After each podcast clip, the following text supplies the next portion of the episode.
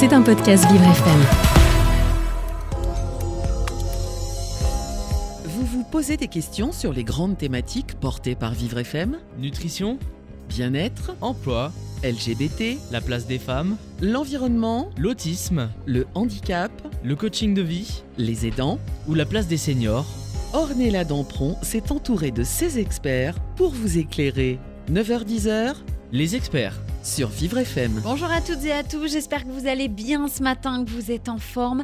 Merci d'être avec nous sur Vivre FM comme chaque matin, de plus en plus nombreux. Ça fait du bien, ça nous fait plaisir. Qui dit mercredi matin dit les experts cinéma avec mon expert Arthur. Bonjour, Bonjour Ornella. vous allez bien? Super et vous? Ça va À quoi on peut s'attendre ce matin? Et ben comme tous les mercredis, on vous parle de cinéma au format court. Et ce matin, on ramène un peu de soleil dans cette matinée nu- nuageuse. Euh, on reçoit euh, Paul euh, Pierre Malpel, pardon, euh, qui va nous parler de sa série documentaire qui explore la notion de bien vivre. Je vois pas ce que vous voulez dire. À Paris, il fait toujours extrêmement beau, extrêmement chaud. Allez, c'est parti pour un peu de chaleur ce matin. C'est parti pour les experts. Vous écoutez les experts Avec Ornella Dampron. Mais vous n'êtes pas venu tout seul, bien évidemment, comme d'habitude. Non, aujourd'hui, je suis venu pour co-animer cette émission avec Éléonore. Bonjour. everyone. Et bien sûr, on a le grand honneur de recevoir Pierre Malpel, le réalisateur de la, de la série documentaire Bien vivre en France. Bonjour tout le monde. Pierre. Bonjour. Merci. Euh, ce matin, on va essayer de dresser votre portrait. On va parler de votre film, on va parler de sa fabrication, de vos projets, de votre actualité. C'est tout un programme. Et pour commencer, je vous propose de prendre la main et de nous dire quelques mots sur vous. Euh, bah, déjà, merci de me recevoir. Euh, moi, j'ai 26 ans. Je viens de, de Lyon et euh, j'ai réalisé mon premier documentaire, enfin, première série documentaire de- depuis un an. Euh, voilà, sinon, euh, j'ai fait mes études à Paris et voilà, je vais expliquer tout ça après. C'était des études de quoi? J'ai fait des études de commerce, donc euh, rien à voir. Ah, Ah oui, oui. grosse réorientation. Voilà, non, en vrai, pas tout à fait rien à voir, mais euh, c'est vrai que j'ai fait tous mes stages dans le cinéma, mais en faisant des études dans le commerce. D'accord, dans des stages dans le cinéma, dans la production ou vraiment sur euh, le tournage? Ouais, j'y suis vraiment allé pas à pas. J'ai commencé par faire des stages dans la vente, euh, dans le cinéma, après euh, marketing. J'étais chez euh, Studio Canal à un moment, et puis après, de plus en plus vers la, la production, réalisation. ouais. Et où est-ce que vous avez appris à filmer, à tourner des films? Ben ça, ça a été un long apprentissage euh, tout au long de ma jeunesse. En vrai, je sais Ah. pas, j'ai commencé, euh, ben, je sais pas, 14-15 ans avec euh, des webcams ou des trucs comme ça. Ensuite, j'ai fait une option cinéma au lycée qui a un peu développé le truc. Et sinon, après, j'ai toujours fait, en fait, en, en parallèle de mes études, des projets euh, pro ou perso. euh. Des documentaires toujours ou vous êtes allé dans la fiction? Non, ouais, j'avais jamais fait de documentaire. C'était vraiment, euh, c'était vraiment la première fois. Et euh, votre documentaire, donc Bien vivre en France, il analyse la notion du bien vivre qui va parcourir les territoires d'outre-mer. Enfin, on va découvrir plein de personnages qui vont exprimer leur notion de bien vivre. Mais euh, Pierre, ce choix, ce choix de sujet, avouez un petit peu, c'est un peu loin la meilleure astuce pour travailler au soleil, euh, loin de la grisaille parisienne quand même, non? Ouais, c'est vrai que c'était plutôt pratique. Les lieux de tournage étaient pas mal. Alors après, à quelques exceptions près quand même. Lesquels Parfois, j'ai pu, euh, en Polynésie par exemple, euh, Ouais. je suivais un fabricant de planches de surf là-bas. Donc bon, cadre idéal, mais en fait, je restais la plupart du temps dans l'entrepôt à, à respirer la, la résine euh, des, des produits chimiques, quoi. Non, mais en Ah oui, moins sympathique, c'était quand même- effectivement. même très bien, ouais. Et euh, ce qui vous a poussé à faire euh, du documentaire, à, du coup à lâcher une carrière stable, euh, CDI, école de commerce, c'était quoi? Parce que c'est un métier qui, est, qui peut être assez précaire. Qu'est-ce qui vous a poussé à vous aventurer dans cette voie? En fait, euh, on va dire que ça a pris une ampleur un peu plus euh, grande que ce que je pensais, puisque à la fin de mes études, je me suis dit, bon, bah, au lieu de faire un stage de fin d'études, euh, un peu comme tout le monde, moi, je me suis dit que c'était l'occasion de, de faire ce genre de projet. donc, je l'ai commencé à le préparer, à le produire, en fait, sur la fin de mes études. Et ensuite, je me suis dit que voilà, c'était 4 mois de tournage, donc c'était l'occasion de faire les 4 mois de tournage et de, de faire la post-production dans la foulée. Bon, derrière, tout ça a pris un peu plus de temps, et, et, et voilà, mais aujourd'hui je ne sais pas encore euh, si je vais avoir l'occasion de pouvoir faire euh, des projets aussi rapidement. Peut-être qu'en fait je vais aller aussi euh, travailler dans des, des sociétés de production euh, en attendant donc euh, mais pourquoi? Parce que j'avais envie de le faire tout simplement. C'est génial. Pourquoi? Parce que j'avais envie de le faire. Meilleure raison du monde. Mais vous n'aviez pas un petit peu peur quand même de, de vous lancer dans cette aventure au début? Hmm, non j'avais pas peur. Je savais pas trop à quoi m'attendre effectivement sur plein de points euh, différents et puis plus on avance plus on prépare euh, plus on se rend compte qu'il y a des choses qu'on n'avait pas prévues ou on pensait pas que ça se passait comme ça ou quoi Mais euh, non, j'ai jamais eu peur. Hum, Après, aujourd'hui, euh, j'avoue que je pensais pas que ça prendrait autant de temps à faire. Mais Vous, vous êtes dans une famille d'artistes de base? Vous êtes entouré de gens qui, qui créent?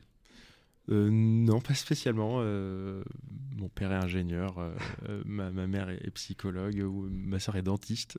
Ah oui. Euh, on a fait, on a toujours fait pas mal de musique. Voilà. Après, non, je dirais pas que je viens d'une famille d'artistes.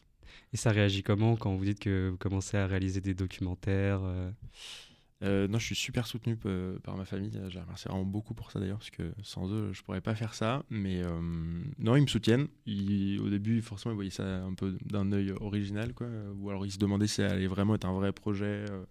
Ils ont dû mis, un peu de temps à, comprendre que si, euh, on va, aller essayer de le pousser le plus loin possible, quoi.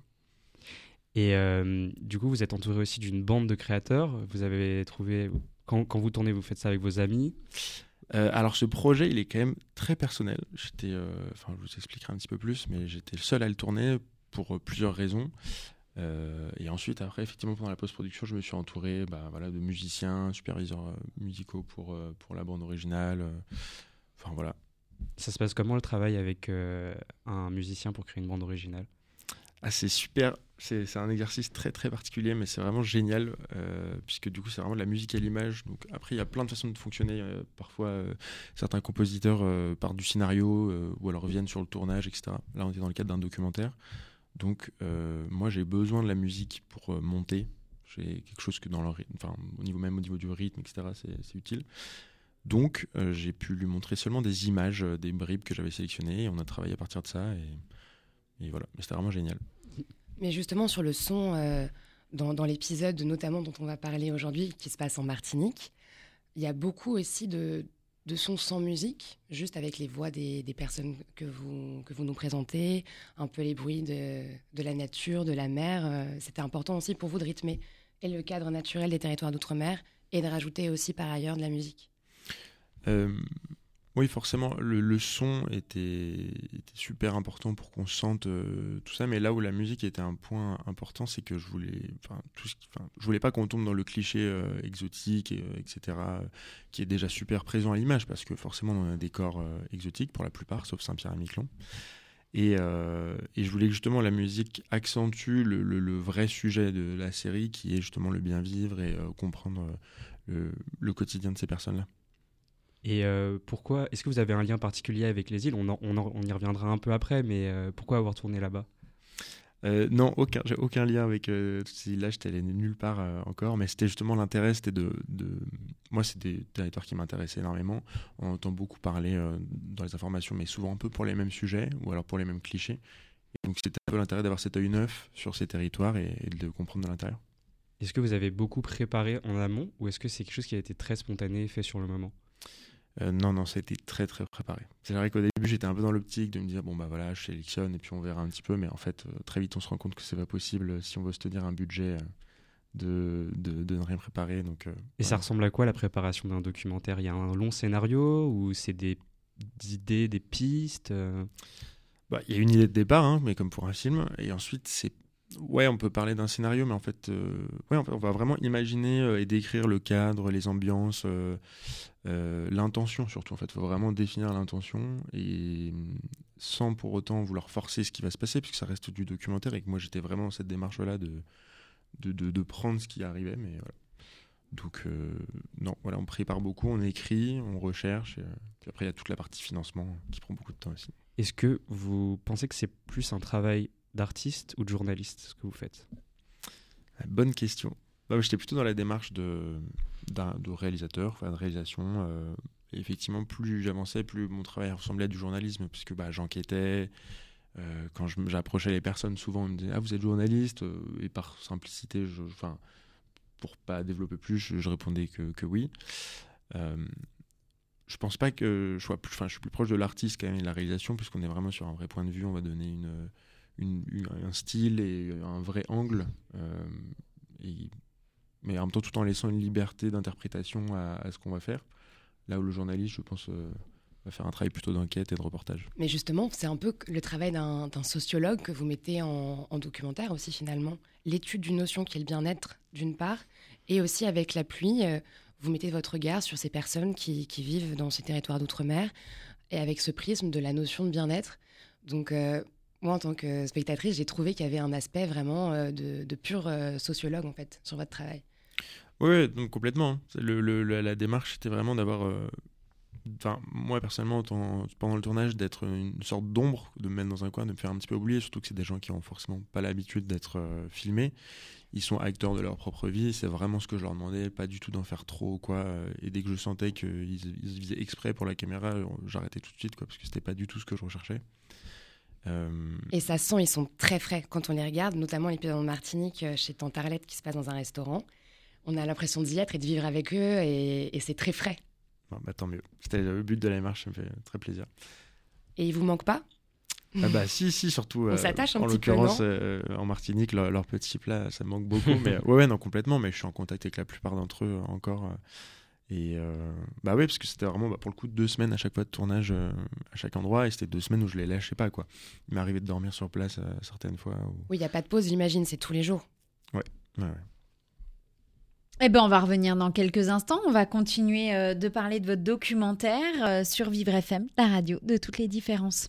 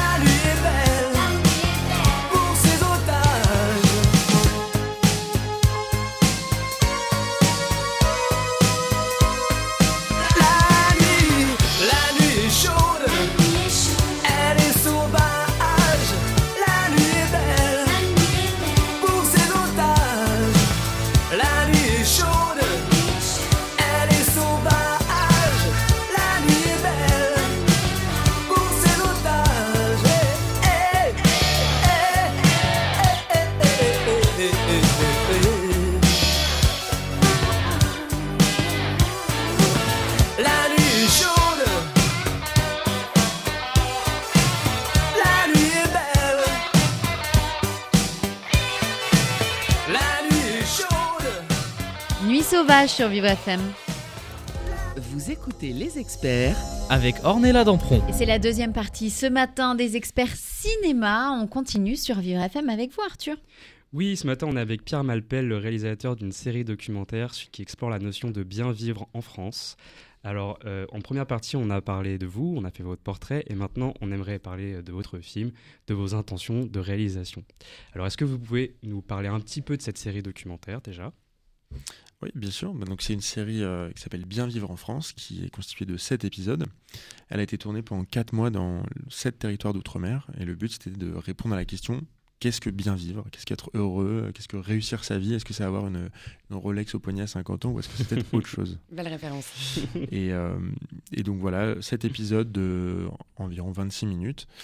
Euh, à chaque fois, on dresse le portrait d'une personne qui a un quotidien atypique et qui représente aussi une particularité culturelle du territoire. L'idée, c'était d'avoir vraiment une tranche de vie d'une personne qui, voilà, pas forcément la plus heureuse du monde, mais qui a un quotidien qui peut faire réfléchir le spectateur et aussi qu'on en découvre un peu plus sur euh, la vie quotidienne en fait euh, brute de ces territoires qu'on connaît euh, peu finalement. Et pourquoi ça vous préoccupe autant le bien vivre Comment c'est venu en vous cette notion-là? Est-ce que vous avez eu un déclic ou alors est-ce que c'est générationnel et, et, nous on a tous besoin un peu de réfléchir sur notre bien vivre, notre santé mentale Alors j'avais moins cette notion de, de, santé mentale ou de, de bien-être, mais c'était plutôt enfin comme je pense c'est une question qui a été beaucoup euh, enfin qui est venue dans la tête de beaucoup de personnes pendant le confinement enfin qui a été ouais. renouvelée etc mais c'est aussi surtout l'histoire de bah, de oui, de, de, moi, mes amis, on finit nos études, on se dit bon bah quel métier on a envie de faire? Aujourd'hui, c'est vrai qu'on a la chance pour euh, certains d'entre nous d'avoir vraiment le choix dans, dans ce qu'on peut faire. Euh, et je me suis dit mais en fait, euh, c'est quoi réussir sa vie? Est-ce que c'est c'est faire une carrière dans des grands groupes? Est-ce que c'est aller suivre ses passions voilà. Et donc je me suis dit, bah, en fait, je pense qu'il y a, pour répondre à, à cette question, en fait, il n'y a pas une réponse, c'est évident, mais je pense qu'il faut aller mettre en confrontation des cultures. Et euh, pour ça, bah, il faut partir. Mais donc l'idée initiale était de partir en fait dans des pays à, à l'étranger. Et puis, bah, donc le Covid est arrivé, le confinement. Et c'est là que en fait, je me suis dit, en regardant une carte, en me disant, mais est-ce que je peux pas faire le, tour du monde finalement sans jamais partir de la France, sans passer les frontières? Donc bon, c'est à peu près possible. Très belle filouterie. Bien joué. Et non, mais surtout, euh, en fait, plus c'est comme ça que je me suis intéressé surtout à ces territoires et c'est comme ça que vraiment, j'ai, plus je me suis renseigné, plus je me suis j'ai compris qu'il y avait vraiment des choses à montrer et à faire. Euh, vous avez euh, présenté le premier épisode de, de, cette série au festival Pluriel. Vous avez été sélectionné. Euh, est-ce que vous pouvez nous parler un peu plus de ce premier épisode pour donner l'eau à la bouche? Oui, alors le premier épisode qui a été tourné en Martinique s'appelle Bienvenue chez Tante Arlette. Donc euh, chez Tante Arlette, c'est un hôtel-restaurant euh, tout au nord de la Martinique, euh, dans un village qui s'appelle Grand Rivière. bon, certains Martiniquais ils sont jamais allés. C'est vraiment un petit peu, un peu loin, un peu perdu, mais c'est vraiment magnifique. Et là-bas, en fait, j'ai passé deux semaines en immersion avec la gérante de cet hôtel, Karine, et les cuisinières. Et vous dormiez dans l'hôtel aussi ou pas du Alors, j'ai dormi euh, quelques nuits dans la remise sur un, un lit d'appoint. Euh, ouais, je pouvais pas leur squatter leur chambre, j'aurais bien aimé. Mm. Déjà, j'étais, euh, j'ai pu goûter euh, pas mal de plats, mm. ça c'était un vrai régal. Mais donc on suit voilà, leur quotidien et je suis tombé en pile pendant euh, un, un, contrôle pour conserver les deux étoiles, ce qui était assez stressant pour elles. Elles sont sorties du confinement, c'était une période qui était très difficile pour plein d'établissements euh, comme, euh, comme chez Tantarlette. Et donc voilà, l'idée c'était de mettre en avant bah, la gastronomie martiniquaise, le mode de vie, mais qui n'est pas forcément un mode de vie représentatif de, de la Martinique. Hein. De toute façon, à chaque fois, c'est des, quand même des modes de vie atypiques, même, même sur place. Euh, voilà, donc on voit de, beaux paysages, des belles personnes, et, c'est vrai qu'il a été sélectionné au Festival Pluriel puisque c'est essentiellement des femmes qui tiennent ce restaurant, qui font tourner cet hôtel-restaurant. Et en parlant de beaux paysages, les, premiers mots dans votre épisode sur la Martinique, c'est euh, coco, manioc. Euh, on, est tout de suite dans l'ambiance du soleil, de la bonne humeur. Mais pourtant, c'est vrai que c'est là que vous, vous, avez décidé de partir en quête de bien vivre. Et avec un œil un peu naïf, on peut se dire que ce bien vivre, il va de soi en territoire d'outre-mer. Pourquoi questionner la notion de bien vivre dans un lieu paradisiaque? Est-ce que c'est pas un peu paradoxal? Bah, c'est une très bonne question. Je L'objectif principal, c'était justement de dépasser un peu ces clichés et, euh, que de faire sortir un peu les, gens de, de leur hôtel. Euh, euh, on tombe effectivement dans un lieu paradisiaque, on pourrait se dire bon bah ils ont tout pour être heureux, euh, mais en fait on se rend compte que bah, ces gens-là, ils ont leurs galères, euh, ils ont leurs problèmes. en fait, pour la plupart des territoires d'outre-mer, d'ailleurs, il y a- quand même des problèmes parfois bien plus importants qu'en métropole. Donc, c'est des territoires qu'on oublie. C'est pas que des territoires de vacances. Il y y, a des gens qui habitent là-bas, qui sont nés là-bas. Il y a vraiment des, des, problématiques hyper variées et complexes dans, plein d'endroits. Mais c'est aussi des endroits où on peut apprendre à bien vivre. Et euh, c'était vraiment l'idée aussi de mettre en, parallèle euh, des quotidiens euh, au sein de au sein d'un même pays, quoi, dans des quotidiens qu'on connaît moins.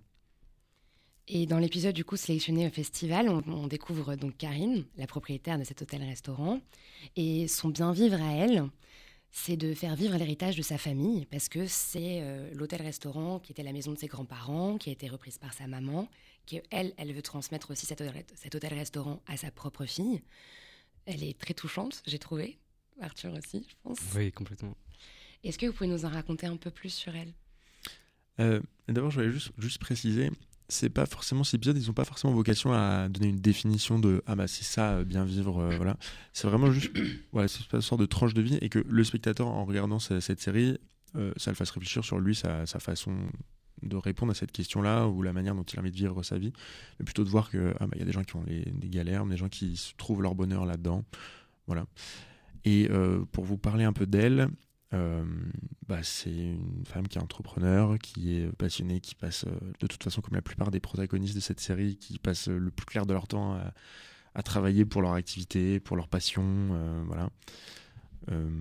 Elle m'a accueilli vraiment, je pense, avec un petit peu de un peu de retenue au début, puisque se demandait un peu ce que je voulais faire, et puis très vite, vraiment, ils ont été très accueillants, et, et puis voilà, bah, c'est... Et Vous avez gagné leur confiance. Et j'ai gagné leur confiance, j'espère, ouais. et Je sais que pour le coup, je leur ai envoyé l'épisode et que ça leur a beaucoup plu. Et, Ah, et- et il, faut, il, faut, il faut aller les voir, ils sont vraiment géniaux. Et du coup, vous, euh, même si ça ça n'a pas euh, d'objectif de donner de définition euh, générale ou alors un épisode, une définition du bien vivre, mais forcément, à- en sortant d'une expérience comme ça, qu'est-ce que ça a changé pour vous, votre notion de bien vivre à vous? Euh, ça a été compliqué de prendre un peu de recul parce que j'étais en fait vraiment concentré sur, euh, Les sur, autres. sur eux, ouais, sur les autres. Alors peut-être pendant le montage et la post-production, j'ai pu un peu plus y, réfléchir.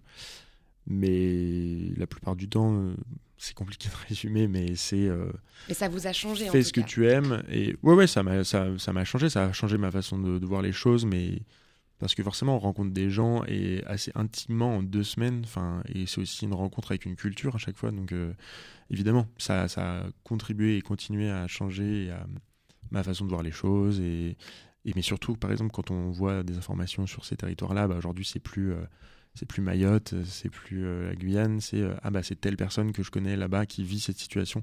En fait, ça change tout. Et moi, je trouve que dans votre documentaire, ça parlait, enfin dans ce premier épisode, ça parlait beaucoup d'héritage. Tous, tous vos personnages, ils parlent de leur héritage et on a l'impression que pour eux, c'est une vraie condition justement à leur bien-être, à leur bien vivre. Vous, c'est quoi le lien que vous faites entre euh, l'héritage et le bien vivre C'est vrai que, mais je me suis pas rendu compte tout de suite, mais il y a une vraie thématique autour de l'héritage, de la transmission, de. euh, Alors, je suis allé voir des gens qui, pour la plupart du, du temps, avaient un savoir-faire euh, artisanal ou alors qui effectivement tenaient, tenaient une, bah, voilà, un hôtel-restaurant ou des établissements. Donc, je pense que c'est des thèmes qui sont, qui sont inhérents à, ces, ces- valeurs-là, puisque quand on, quand on, on a un artisanat ou qu'on on est porteur surtout d'un symbole culturel euh, local, et ben en fait on a forcément envie de le transmettre et qu'il disparaisse pas. Et je, moi je pense que je m'identifie pas mal à, ça dans le sens où euh, bah, je me dis que ouais, un bel aboutissement d'une vie, c'est effectivement que quelque chose perdure à, à soi-même. Donc euh, c'est un peu leur façon de, de- de le faire. Dire, quand euh, ces artisans-là, ils font, par exemple en Guadeloupe, j'ai suivi un fabricant de tambours, euh, K, qui est Un tambour fabricant de traditionnel. tambour. oh là là, on va en savoir plus. Ouais, ouais, c'est un tambour traditionnel en Guadeloupe et qui, au-delà du tambour, enfin c'est hyper important là-bas. Il y, a- y y plein de choses derrière. C'est pas juste un tambour. Et il avait un apprenti et, et c'était, ouais, ça se voit que bah, il, a- il va laisser quelque chose derrière lui et pas juste quelques tambours. Quoi. Hum, C'était ça qui lui procurait euh, justement ce fameux bien vivre dont on va continuer de parler euh, dans la suite de l'émission. Donc on a parlé euh, de vous, on a parlé de ce film et par la suite on va parler de sa fabrication et de votre actualité, vos projets où on, peut re- où on pourra retrouver ce- cette magnifique série de documentaires. Voilà. Et on continue d'en parler, bien évidemment. Tout ça, c'est sur Vivre FM. À tout de suite.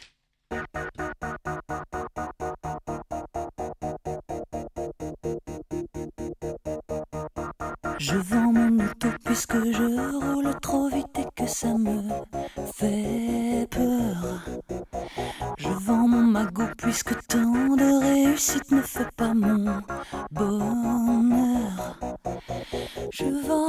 charmes et mes armes, ma violence et ma douceur. Je sauve ma peau,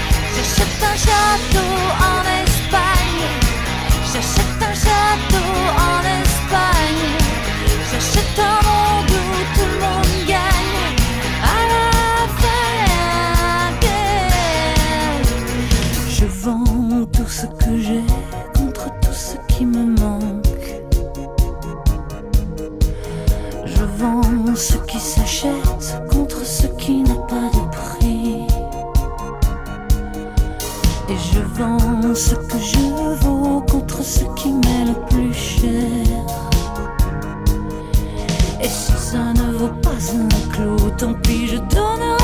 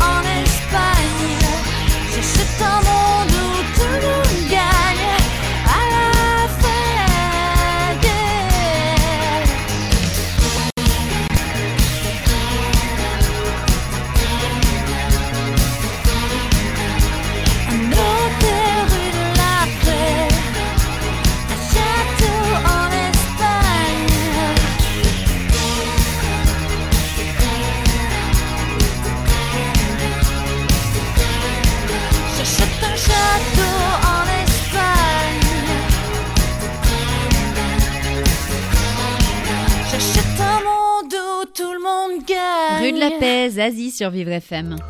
Vous écoutez les experts avec Ornella Dampron. Et c'est la troisième partie ce matin des experts cinéma avec mon expert Arthur. Vous êtes venu euh, bien entouré ce matin. Tout à fait. On est avec Pierre Malpel qui va nous parler de sa série documentaire Bien vivre en France. En première partie, on a parlé de vous. On a parlé aussi de votre, enfin, de votre série documentaire. Et maintenant, euh, on va parler de sa fabrication. Comment vous avez fait ça? Racontez-nous. Ah, vaste, vaste programme. Non, ça, euh, bah, ça a été deux ans en gros de, de préparation et de production. Euh, déjà pour développer l'idée, euh, contacter les gens sur place. J'avais pas les moyens d'avoir ce qu'on appelle un, un fixeur, souvent dans les documentaires. Je sais, je sais pas si ça vous parle. Expliquez un petit peu peut-être pour nos, nos auditeurs. Le métier de fixeur, c'est les gens sur place qui vont aider le, le journaliste ou le réalisateur à, avoir tous ces repères, euh, que ce soit en termes logistiques, mais aussi euh, pour euh, les, les sujets sur place, qui va lui proposer euh, de différentes idées et qui va tout gérer sur place. Euh, Il y a aussi sinon des, des repérages, enfin souvent les gens font des repérages. Bon, moi tout ça je pouvais pas le faire, sinon ça faisait deux, deux, deux voyages. Avec quoi. Google Maps, peut-être. Gros budget. Ah, Avec voilà. Google Maps aussi. ouais. Donc non, ça a été de contacter certaines personnes. Alors parfois j'avais, euh, de toute façon moi j'avais sélectionné le sujet que je voulais. Par exemple Saint-Pierre-Miquelon, euh, je voulais suivre un pêcheur.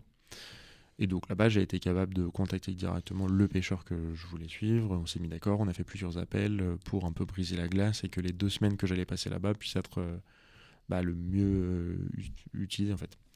Et parfois, comme à La Réunion, c'était compliqué de contacter les gens, mais c'est aussi ce que je recherchais.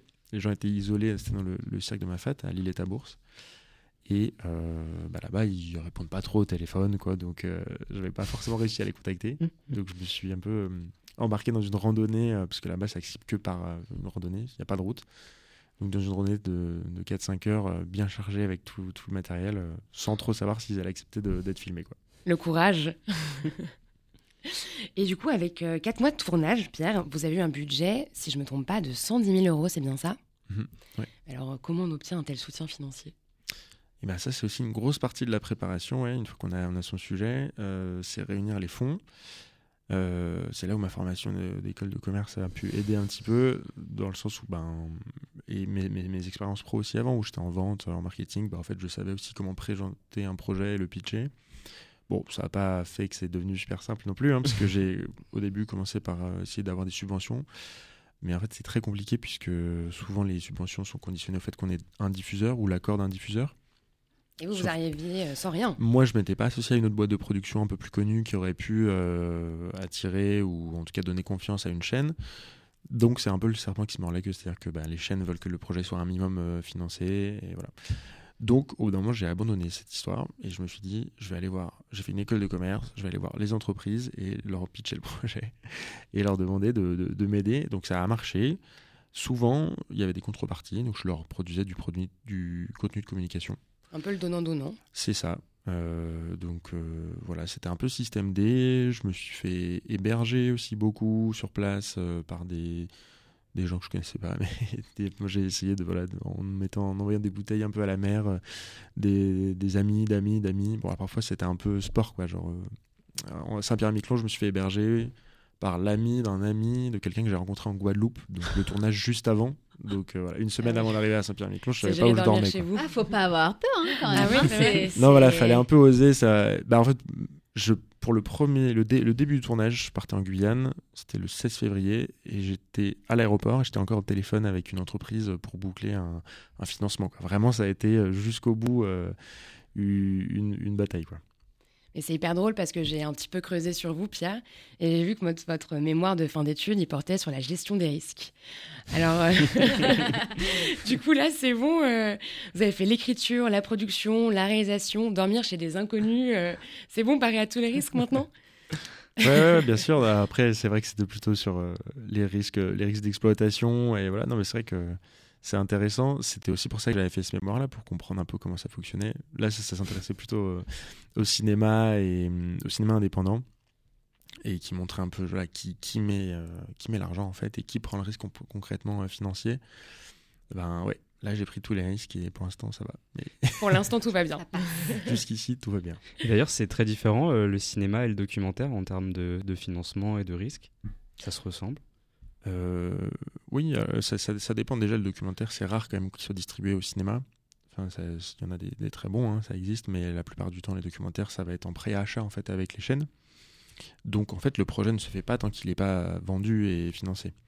Moi, c'est encore une fois, c'est quelque chose que j'essaie de faire, de, de le pré-vendre, mais bon, euh, Pierre Malpel sur le papier, ça, ça il n'y avait pas encore beaucoup de garanties. Là où effectivement dans le cinéma indépendant, euh, euh, je, m'intéressais à savoir est-ce qu'il y a un vrai risque au moment de la production? Il y en a toujours un, mais en fait il se révèle qu'aujourd'hui euh, souvent le, film, enfin pareil, il n'est pas lancé tant qu'il n'est pas financé. Alors ça arrive aussi qu'il y en a qui lancent la machine et qui récoltent les derniers financements en cours de route. Mais euh, donc ça va être différent sur pas mal de points, notamment par rapport à l'exploitation, mais non, sur le financement, ça, il va y avoir des points communs quand même.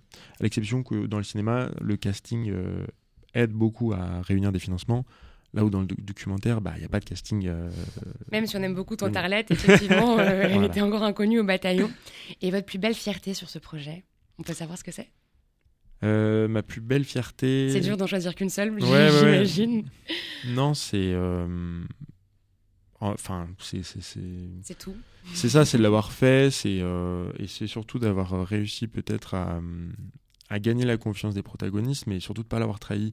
Enfin, j'espère en tout cas, j'attends encore quelques retours, mais et de- d'essayer d'avoir fait euh, euh, le plus authentique possible et le plus brut tout en ayant un angle, mais que ces gens-là, euh, enfin, il y en a, ça a été très compliqué hein. en Guadeloupe. il y a eu, de- je suis arrivé et il y a eu un, Avec qui, par exemple? Donc en Guadeloupe, c'était avec le fabricant de tambours, par exemple. Je suis arrivé et il y a eu un premier entretien. euh, Enfin, bon, je l'ai rencontré, j'avais pas de caméra ou quoi. Et en fait, il allait me dire s'il voulait bien euh, participer au projet ou quoi. Et impossible de me donner une réponse avant euh, par téléphone. Mais ce que je peux comprendre aussi, finalement, c'est.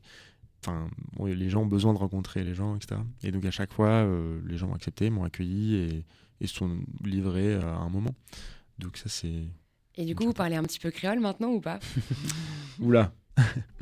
Je, suis, je suis euh, je, je vais pas me risquer, je suis, je suis niveau A2. Non, puis ce qui était compliqué, c'est que toutes les deux semaines, je changeais de, Bah oui. je changeais de, de, de territoire, donc c'était, c'était, ouais, j'ai une base dans chaque, euh, chaque territoire. Et vous passiez combien de temps euh, avec chaque personne? Donc, j'étais parti sur une base de deux semaines de tournage dans chaque territoire, donc ce qui fait à peu près quatre mois à la fin, avec les transits, tout ça. Euh, et à chaque fois, c'était quasiment deux semaines, mais après, c'était des rythmes complètement différents. En Guyane, je suis parti suivre le carnaval de Cayenne, qui est un événement super important, comme aussi en Martinique ou en Guadeloupe, mais vraiment en Guyane, il est unique sur plein de points. Et je suivais des musiciens qui s'appellent les mécènes. C'est une troupe de musiciens, ça fait plus de 40 ans qu'ils animent le carnaval. C'est des passionnés, ils ont un métier à côté, mais pendant le carnaval, ils jouent tous les soirs 7 heures d'affilée sur scène. Donc c'est assez incroyable. Et bah, pour le coup, je les suivais euh, tous les soirs de 22h à 5h du mat. euh, et en journée, je faisais les interviews. Donc en fait, c'était du, non-stop. Euh, bon, il y en a d'autres qui, qui avaient euh, envie de prendre un peu plus de pause quand même. Mais euh, voilà, en vrai, je les suivais pendant deux semaines. Et vous ressentez, quoi, pardon? Vous ressentez quoi euh, aujourd'hui, maintenant que vous avez fini cette série de documentaires? Quand même 7 fois 25 minutes. Euh, c'est un gros projet, ça vous a pris euh, des mois et des mois. Quand vous regardez euh, en arrière, vous ressentez quoi? Euh, bah, c'est encore, euh, je sais pas, c'est un gros, un gros, gros projet qui a, qui s'est révélé un petit peu plus gros et long que ce que je pensais.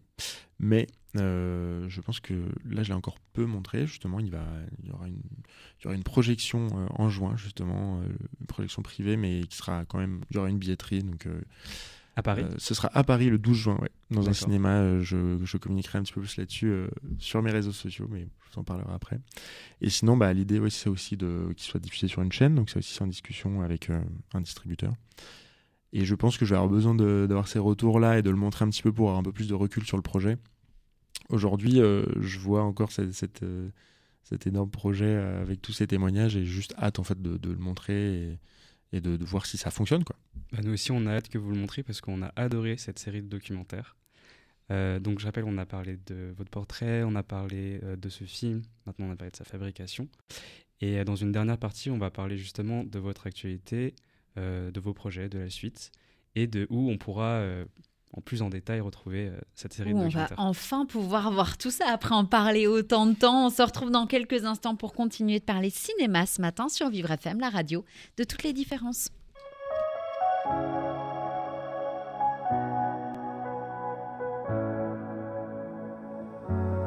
You're just like the ocean. I've got a million emotions. I'm breathing on the water. Love is deeper than other. We go higher and higher, keep fire and fire. We crash and we burn, we keep trying.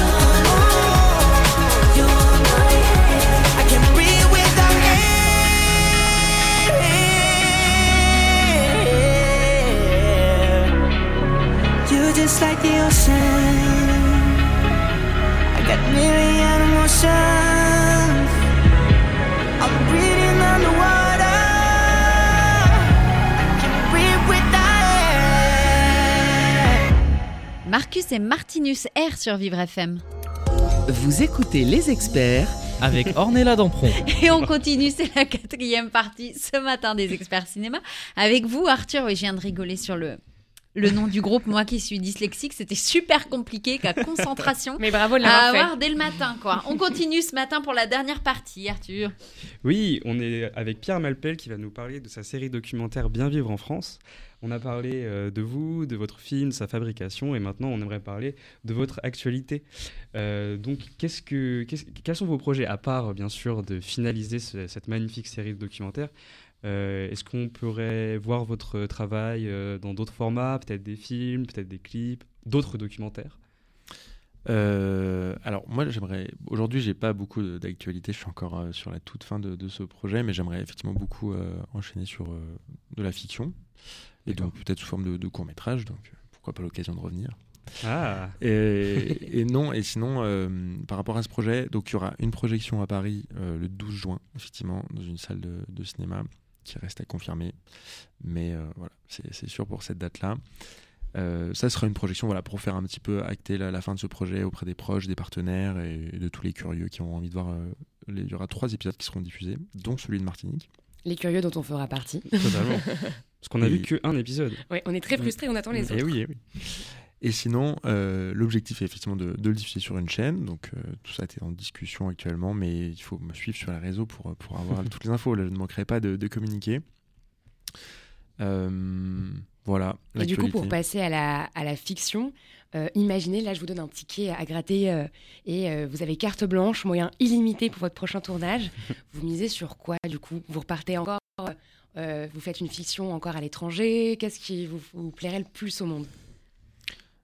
Ben, Avec budget illimité. hein. budget Illimité. illimité. Je sais pas si on imagine. on, fait, on fait Avatar 2 alors. Allez, Avatar on y 3. va. 3, ouais. Trois, trois. Non, non, euh, bon, franchement, c'est pas une question à laquelle j'ai vraiment réfléchi, étant donné Oui, que oui, le moindre euro euh, est compliqué à avoir. Mais euh, ouais, non, je ferai un projet de, de fiction et j'aimerais beaucoup, euh, parce que du coup, bah, euh, là, dans le documentaire, il n'y a pas vraiment de, de direction de d'acteurs ou quoi mais euh, enfin même s'il y en a un petit peu quand même dans le sens où on essaie de, de, de- de relancer ou quoi et avoir quelque chose d'un peu plus cadré où on peut euh, beaucoup plus s'exprimer en amont dans le scénario etc c'est quelque chose que j'aimerais bien faire et je partirai loin je pense que je partirai dans un Sur dans Mars des décors euh, non non mais je, en fait, j'aim- j'aimerais beaucoup euh, Enfin, tous ces décors-là sont dans les Outre-mer et pourquoi pas y retourner pour euh, tourner de la fiction. euh, c'est vraiment des territoires qui sont magnifiques et, et qui sont spectaculaires et dans lesquels on peut raconter plein d'histoires. euh, et je trouve que c'est pas du tout assez représenté dans le cinéma français aujourd'hui. Ah oui, donc vous êtes vraiment tombé amoureux du territoire des Outre-mer. Ah, il faut le mettre en avant. Ouais, il faut le mettre en avant. Mais c'est vrai qu'il y a énormément de culture qui est complètement euh, inexploitée dans ces territoires. On pourrait en faire des séries. euh, Il y a toute euh, une mythologie qui est hyper intéressante. Donc, euh, bah, hâte de voir euh, votre prochain court métrage alors. Pour bientôt, l'année prochaine peut-être. J'espère. Et est-ce que vous êtes du coup tout le temps derrière la caméra, dans l'organisation? Là, vous nous dites que peut-être vous aimeriez diriger des acteurs ou mieux travailler des scénarios. Mais est-ce qu'un jour, vous vous dites, bon, peut-être que je vais aller de, de l'autre côté de la caméra? Euh, en, euh, en tant qu'acteur Acteur, oui, ou, ou alors... Alors, euh, vu la tête qui vient ouais. Vous, Euh, avez, vous avez eu la même couleur que le micro qui est rouge là. ah.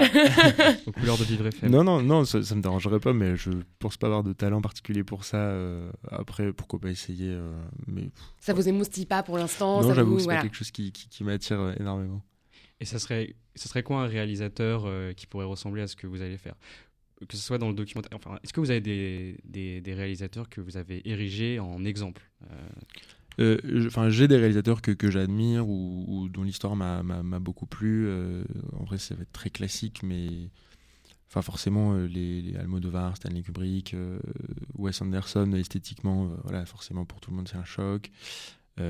Après, il y a des réalisateurs moins connus, mais justement dans les documentaires qui m'ont beau- beaucoup inspiré. Il y a ceux qui ont fait la série Striptease. Je sais pas si Ah ça vous oui. parle. Ah oui, oui. C'est une émission des années bien 90, ça, c'est des- à base. C'est une des grosses références pour ce projet euh, dans la démarche en fait. Enfin, genre la façon qu'ils ont fait, c'était personne ne l'avait encore fait, et c'était, enfin c'est vraiment, voilà, c'est une tranche de vie, mais pourtant il y a vraiment un angle dans ce qu'ils font, mais ça, ça, ça se fait très bien quoi. Euh, mais sinon, euh, oui, par exemple même Antoine de Maximi pour Gérer dormir chez Mhm. vous, euh, je, je- je- Que vous avez pratiqué du coup. oui, c'est vrai. Ça. Bon, il a encore beaucoup à, beaucoup à m'apprendre parce que j'ai pas forcément réussi à chaque fois. Mais, mais, euh, j'ai regardé pas mal d'interviews dans le sens de, de, de lui, dans le sous il expliquait qu'il a aussi euh, bah, eu du mal parfois à produire ses contenus ou comment il préparait ses tournages, etc. Mm. Ouais, plutôt sur les façons de travailler, euh, je j'ai pas mal de, de réalisateurs comme ça qui m'ont.